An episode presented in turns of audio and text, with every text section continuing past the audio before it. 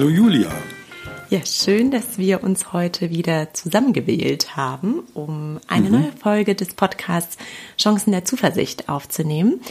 Und falls jemand das erste Mal einschaltet, wir sprechen in diesem Podcast über Philosophie, Psychologie und Wirtschaft mit eigenem Bezug und versuchen diese drei Themen zusammenzubringen. Genau. Genau, und ich habe noch eine Randanmerkung, Julia, bevor es losgeht. Äh, wir hatten Feedback bekommen, ähm, also inhaltlich immer sehr positives mhm. und technisch haben ein paar Hörer angemerkt, dass man bei uns manchmal eben den Dackelbellen hört oder Schritte, die vorbeigehen. Und äh, wir haben uns ja entschieden, uns nicht in die schalldichten, hinter die schalldichten Wände eines Studios zu verziehen, sondern wir machen das oft in sehr natürlichem Ambiente. Wir saßen früher vor Corona auch schon mal im Garten zusammen. Äh, du bist manchmal in deiner Wohnung, ich sitze äh, manchmal näher an der Straße und äh, wir haben beschlossen, das macht es einfach ein bisschen natürlicher. Genau, das macht es natürlicher, ein bisschen menschlicher und ähm, ja, mal, mal genau. schauen, was wir heute mal für ein Zwischengeräusch haben. ja, mal, mal, schauen, was dabei rauskommt.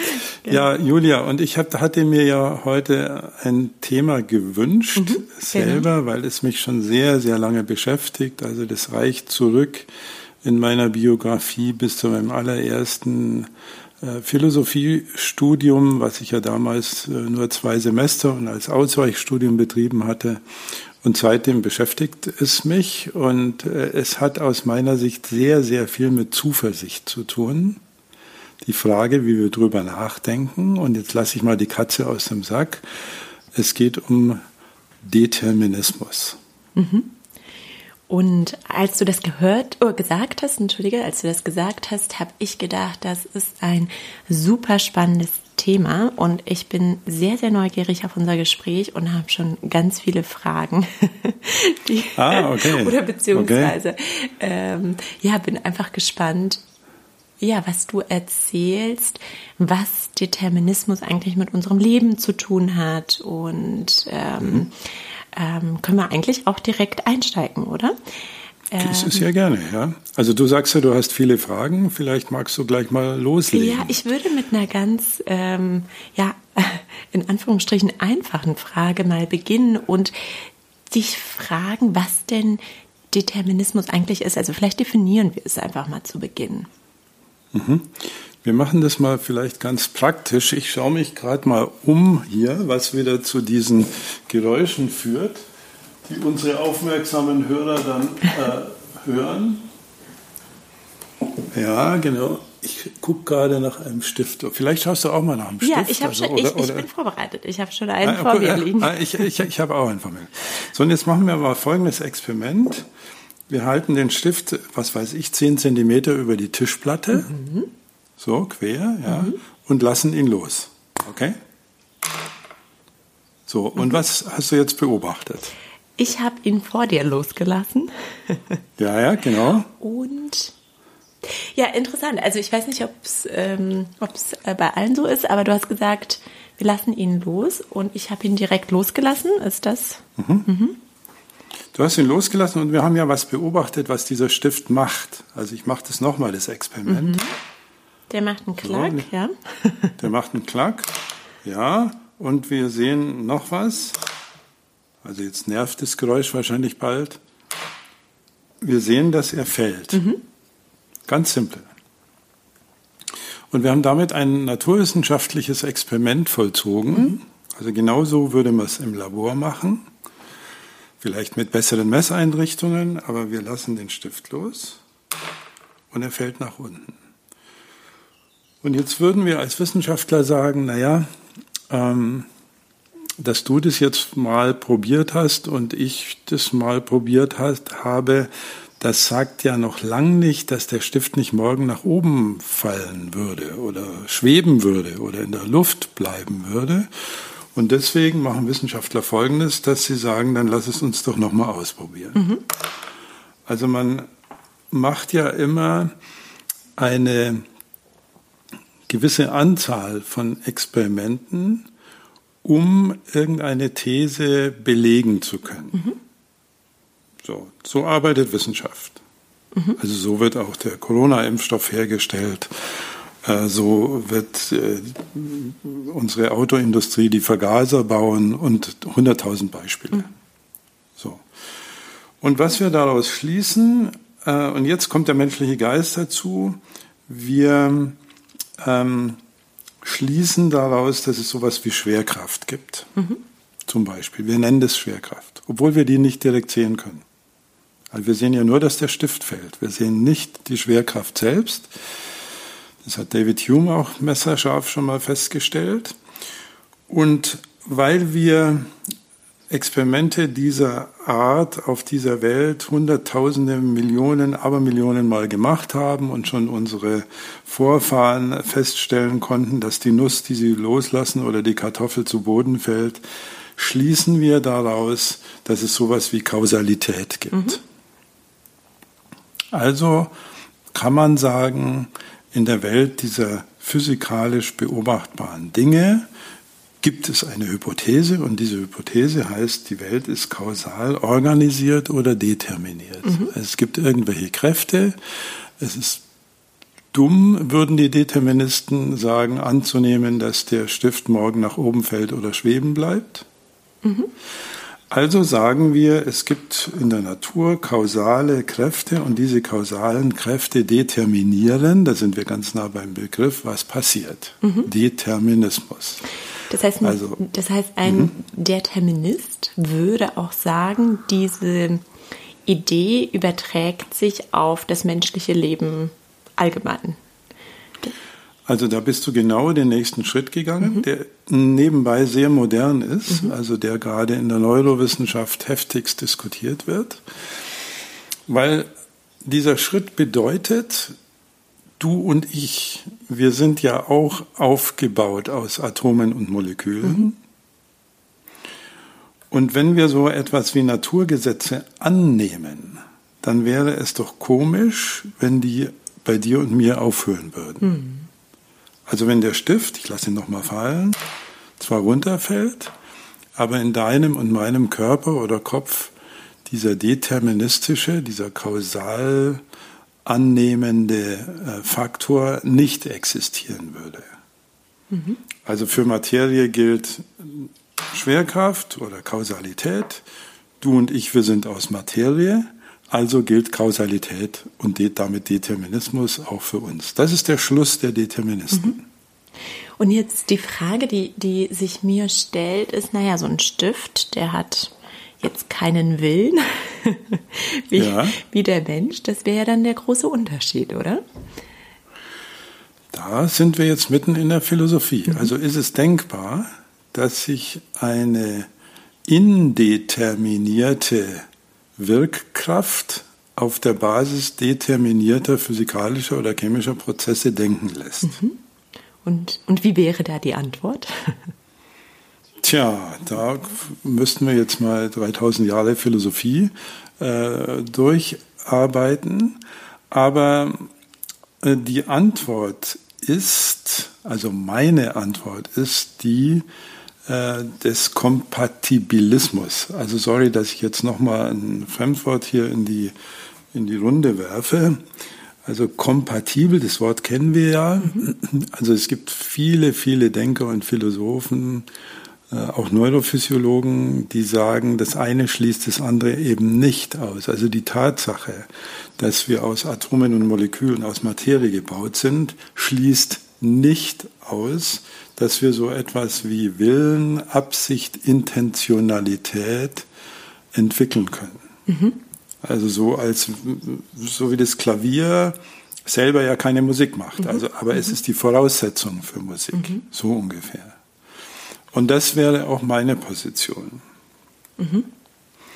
Und diese Positionen sind anders als das Kugelschreiber-Experiment oder das Stiftexperiment selber nicht mehr beweisbar. Also sie gehören in den Bereich der sogenannten Metaphysik. Mhm. Also wenn wir darüber nachdenken, wie wir nachdenken, dann sind wir nicht mehr im experimentellen naturwissenschaftlichen Bereich. Mhm.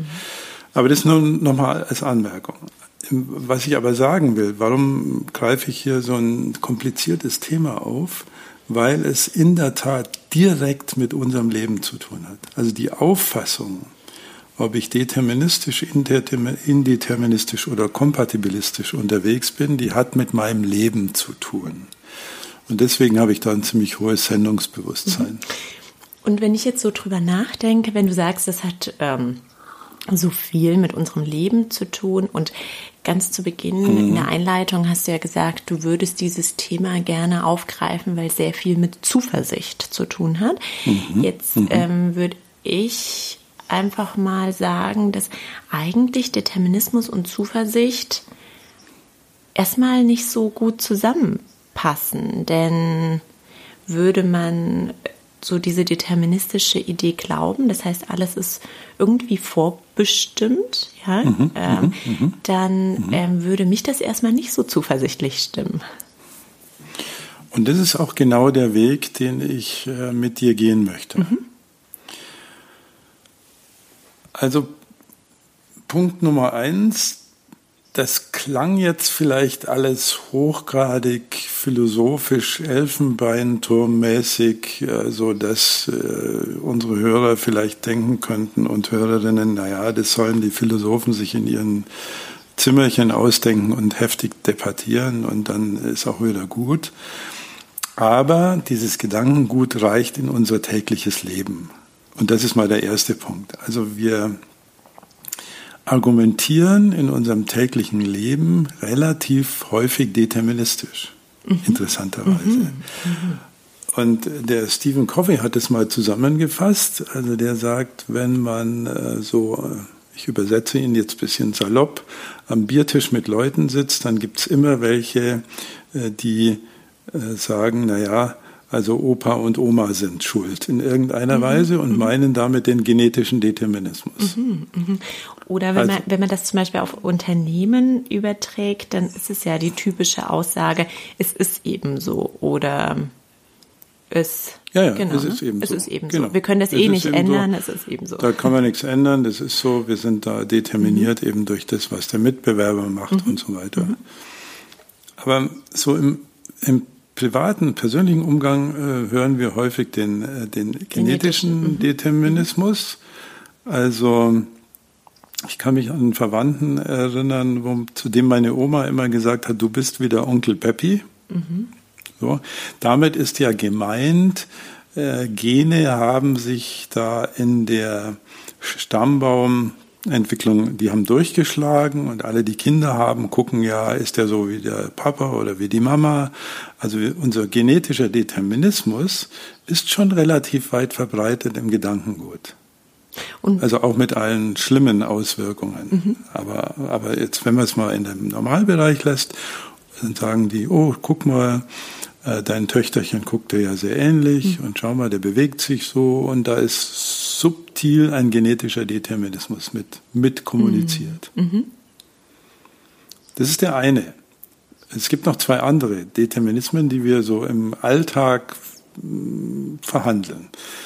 Der andere, das sind wir Psychologen mit Schuld, äh, das ist der psychologische Determinismus. Mhm.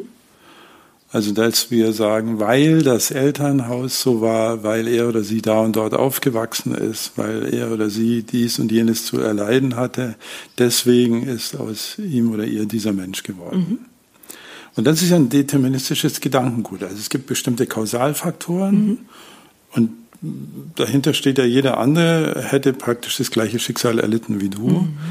und du bist dafür eigentlich nicht verantwortlich. Mhm. Mhm. Also der erste ist der genetische, der zweite mhm. ist der psychologische und der dritte, dritte ist der, den du ansprachst, mhm. dass wir sagen, die Situation ist schuld, mhm. dass es so und so ist. Ist das denn der also situative Determinismus oder wie? Das ist sowas, das könnte man nennen situativer mhm. Determinismus. So. Ähm, und die sind, die sind weit verbreitet und ähm, interessanterweise, und jetzt kommt die Psychologie ins Spiel, äh, oft ist es so, dass es ist ganz merkwürdig. Oft gestehen wir anderen oder äh, gestehen wir anderen Freiheit zu und selbst exkulpieren wir aber durch Determinismus. Also, ich komme zu spät ins Büro, tut mir leid, weil die S-Bahn ist nicht pünktlich mhm. gefahren. Mhm. So, ich bin also determiniert. Mhm. aber der Franz kommt zu spät, weil das ein unpünktlicher Typ mhm, ist. Mhm. Also dem gestehen wir witzigerweise die Freiheit zu, es doch anders gemacht haben zu können. Mhm. So, das nennt man in der Psychologie Attributionstendenzen. Mhm. Also ich kann nichts dafür, aber der andere kann was mhm. dafür. Also um nur noch mal äh, zu verdeutlichen, wie allgegenwärtig mhm. deterministische Argumentationsstrukturen sind. Also ich konnte ja nicht anders und es war halt so. Ja, und wir manipulieren damit unsere eigene Denkweise. Ne? Das ist so, was ich, ja. was ich daraus herausziehe. Das heißt, wir denken in dem Moment, also wenn wir bei dem Beispiel bleiben, des zu spät kommst, ich bin ja im Recht und ich habe äh, ganz anders in dieser Situation gehandelt, also viel besser. ja, ja. viel besser ja, als mein Kollege, der äh, ja die Freiheit gehabt hätte, pünktlich zu kommen, aber der es dann einfach nicht gemacht hat, aus Respektlosigkeit oder. Ja, ja, dem unterstellen wir dann mhm, alles mhm, Mögliche. Mhm. Genau. So, und wenn wir aber deterministisch denken, also so vernünftig das vielleicht auch sein mag, dass wir sagen, jedes Mal, wenn ich den Kugelschreiber fallen lasse, fällt runter und die, dann kann ich mir die Frage stellen, kann man denn frei sein, wenn alles determiniert abläuft? Mhm. So, das ist ja die Grundfrage. Aber wenn wir so denken, also wenn wir dieses Weltbild zulassen, dann bedeutet es ja, dass es sowas wie Entscheidung oder Verantwortung oder Absicht oder Intentionalität oder freien Willen nicht gibt. Hm. Also wenn wir deterministische Weltbilder zulassen in unserem Kopf, dann leben wir in einer sehr fatalen Welt, weil das würde in der Konsequenz heißen, was immer ich tue, ich muss es tun.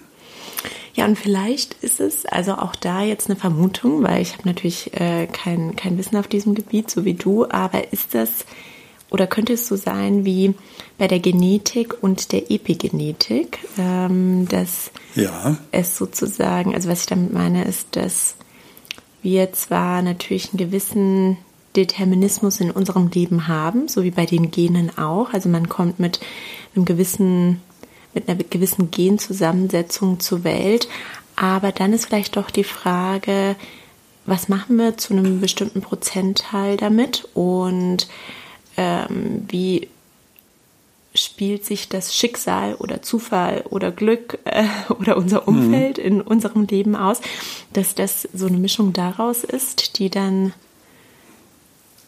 ja, die dann sozusagen die Realität prägt oder das Leben prägt. Kann man das so sagen? Ja, das kann man schon so sagen.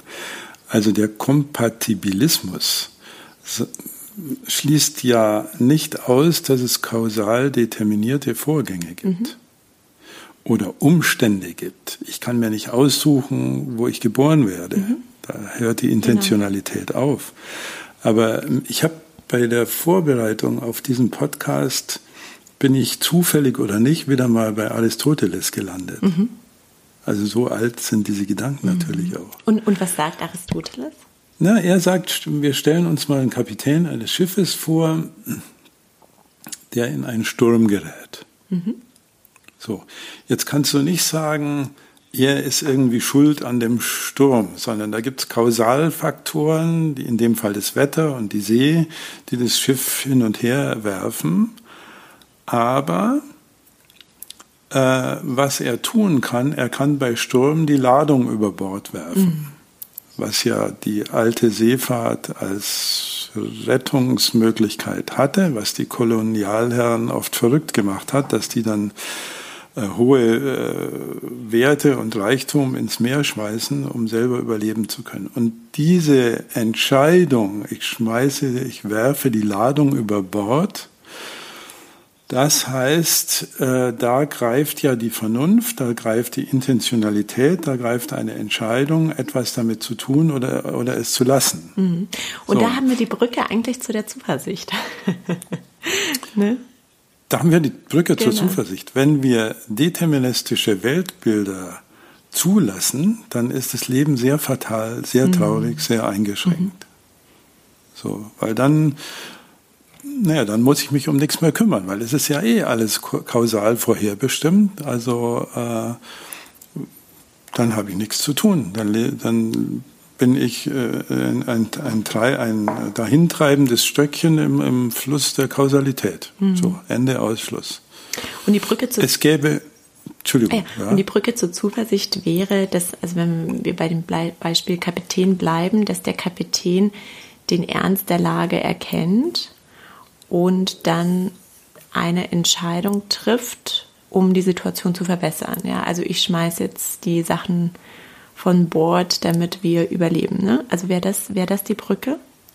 Ist das die Zuversicht? Ja, das wäre die Brücke. Mhm. Ja, ja.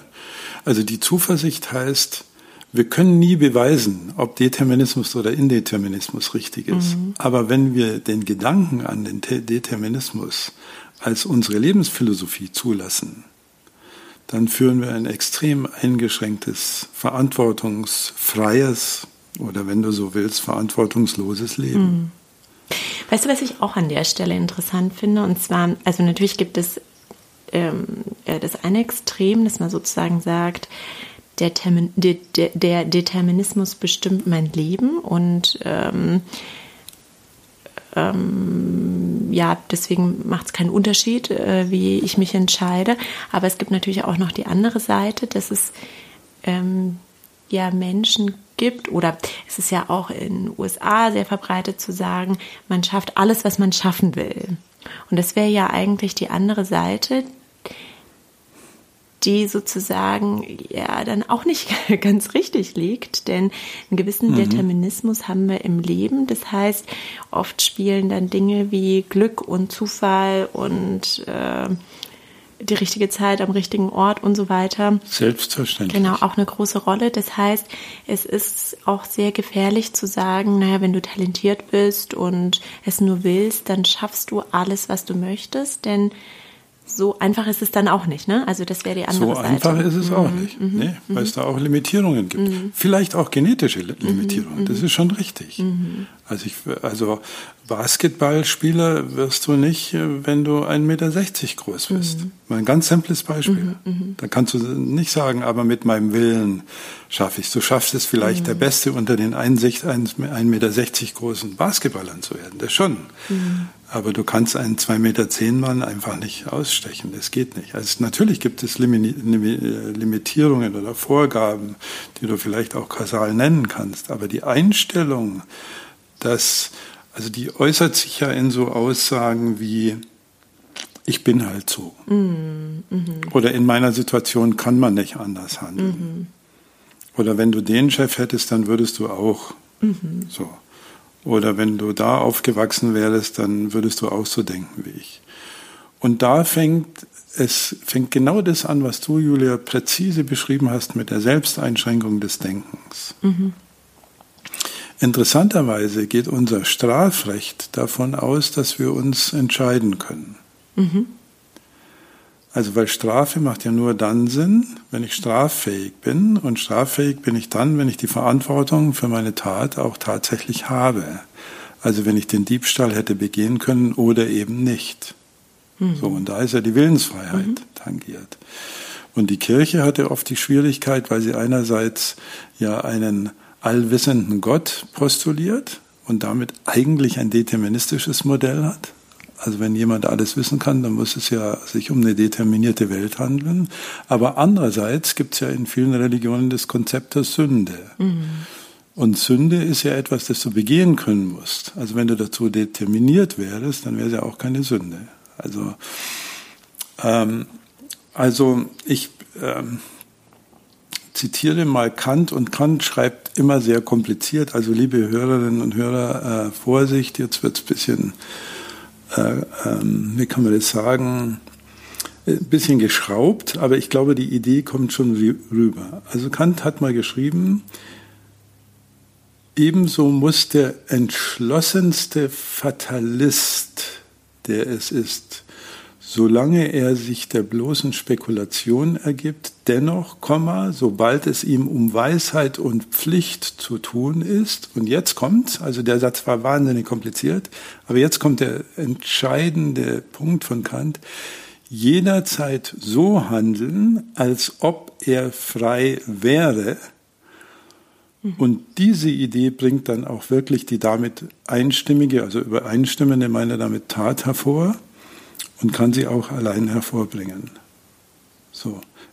Also äh, Kant sagt, selbst wenn wir es nicht wissen, wie es ist, aber es ist unsere Pflicht, jederseits so zu handeln, jederzeit so zu handeln, als ob wir frei wären, als ob wir Möglichkeiten hätten. Mhm.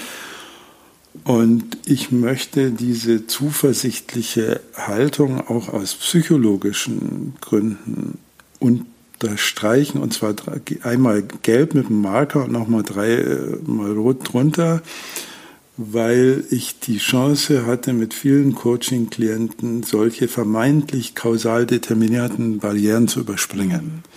Also ich kann doch nicht meinem Chef Feedback geben, da schmeißt er mich ja sofort raus. Nehmen wir mal so ein ganz simples Beispiel. Mhm. Und das haben wir dann fokussiert auf die Frage, wie kannst du deinem Chef so Feedback geben, dass er dich nicht rausschmeißt? Mhm. Oder wie schlimm ist es, wenn er dich rausschmeißt? Mhm.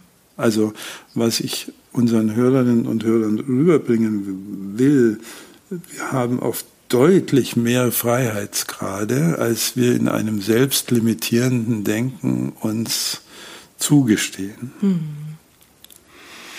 So, jetzt war ich ein bisschen pastoral, aber es ist mir einfach ein unglaublich wichtiges Thema. Deswegen habe ich das heute mal hier reingeschoben als Vorschlag.